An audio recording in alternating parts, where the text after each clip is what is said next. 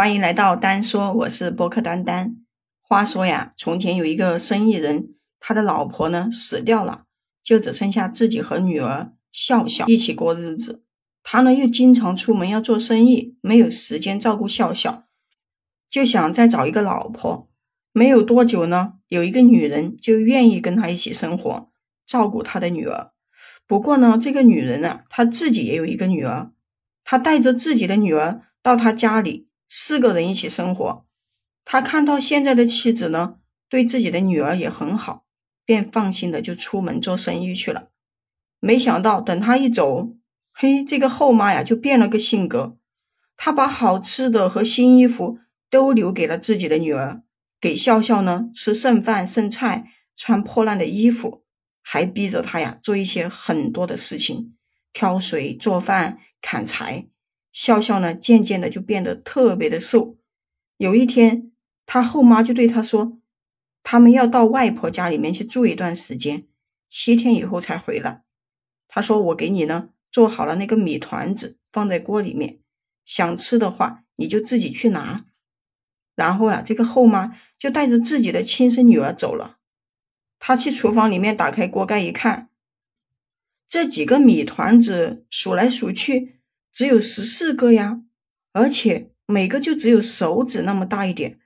这样一算，七天的时间，他每天就只能吃两个米团子，他就没有办法，只好去挖野菜来吃。就这样子啊，过去了五天。第六天呢，他刚要出门去挖野菜，就看到一位讨饭的老婆婆走了过来，停在了他家的门前。这个老婆婆呢，有六七十岁了，跟他一样，面黄肌瘦，骨瘦如柴。这个老婆婆脸上的皱纹呢，也很多。多的呀，都看不出来她本来的样子。老婆婆呢，穿的十分破烂，拄着拐棍，就问她：“小妹妹，我饿坏了，给我点吃的吧。”她无可奈何的回答说：“老婆婆，你讨饭怎么讨到我们家里来了？我自己都快饿死了。”老婆婆苦苦的哀求她，就说：“你这个屋子里面有什么吃的？不管什么，给我一两口也好呀。”我都快要饿死了，他看了很久也不忍心，就回到屋里面，把剩下的四个米团子全部都送给了老婆婆。团子的味道呢，真的很不好，又粗又硬，因为放了好几天，嚼起来呢都费劲。说到这里呢，你说我们也没有饿过肚子，饿肚子我们是真的没有办法去体会，肚子饿了可能什么都吃得下。这个老婆婆呢，饿得前胸贴后背的，拿起那几个团子就啃了起来，一下子就吃完了。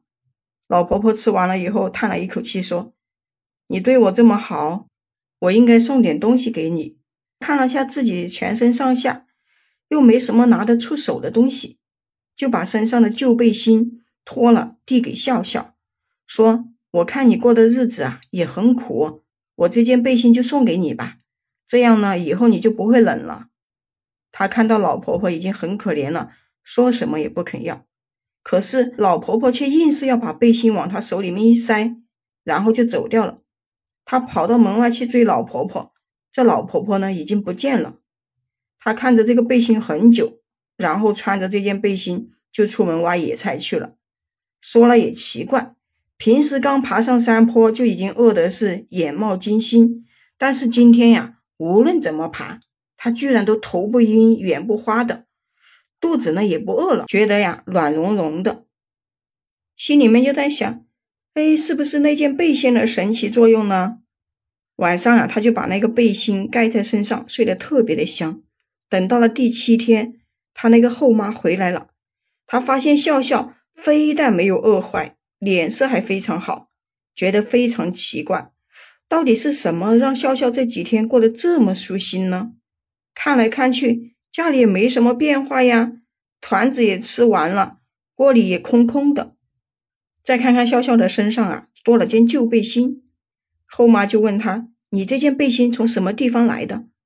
笑笑呢，也是一个老实的孩子，就一五一十的把事情的经过说了。这个后妈听了以后，硬是叫笑笑脱下来背心给他穿。笑笑没有办法，只好把背心给了他。